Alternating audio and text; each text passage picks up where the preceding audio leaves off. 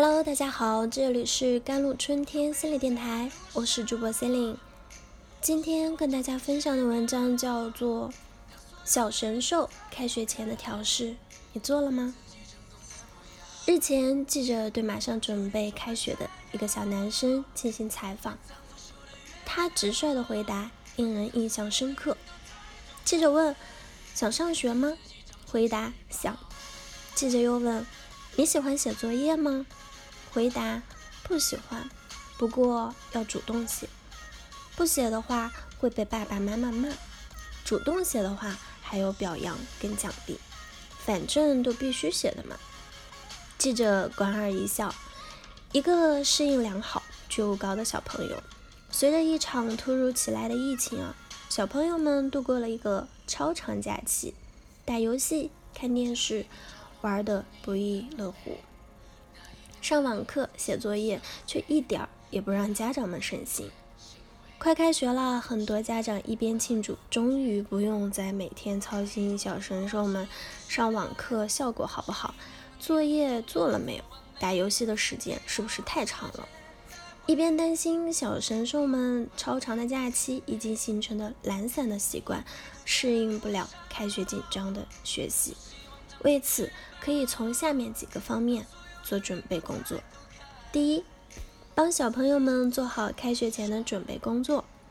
开学前一定要帮小朋友们做好开学前的准备工作，以免因开学写作业完不成造成慌乱。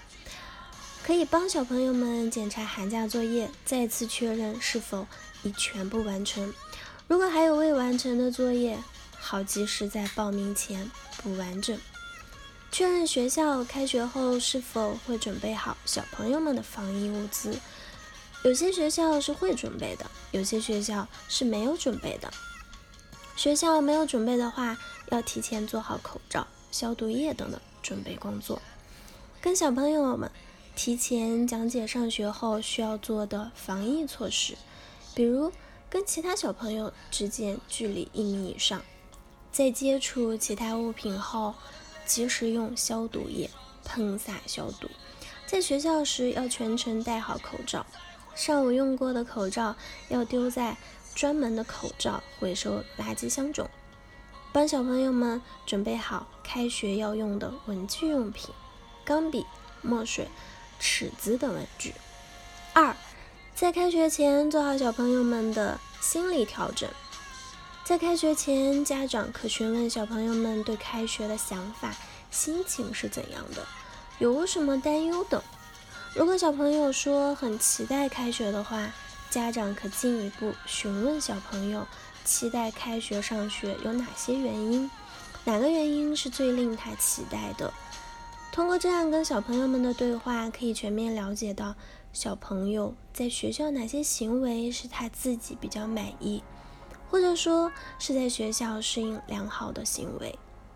如果小朋友对开学上学有些担忧或焦虑的话，家长朋友们可进一步询问具体有哪些担忧或者焦虑，为什么会觉得在这些方面有担心和焦虑？告诉小朋友们自己可以跟小朋友一起想办法克服这些问题。那么，在小朋友对开学上学的担忧或者焦虑的原因中，最多的可能就是跟同学的沟通不良问题啊。刚进入小学时，家长的关注点大多集中在小朋友学习习惯的养成上，对小朋友之间人际交往沟通是否良好没有足够的关注度。其实，在小朋友们刚入小学时，除了养成良好的学习习惯外，小朋友之间人际交往沟通是否良好，也是一个非常值得关注的议题。面对全然陌生的同学，小朋友们会产生不同程度的压力和焦虑。如果不能建立良好、有效的沟通模式，到了二三年级，很容易出现情绪不稳定、自控力差的情形。如果小朋友们说觉得自己在跟同学的沟通过程，感觉不是很好的话，家长们可以这样跟小朋友们说：其实小朋友之间沟通也是有学问的，就像语文、数学知识一样，也是需要学习。可能在跟其他小朋友的沟通上，老师、爸爸妈妈教的是不是很多？所以你会觉得沟通是件比较困难的事。你在班上有没有比较交的好的朋友？但他不太想跟你成为好朋友的，你可以说给妈妈听，妈妈跟你一起想想怎么做可以让你们成为好朋友。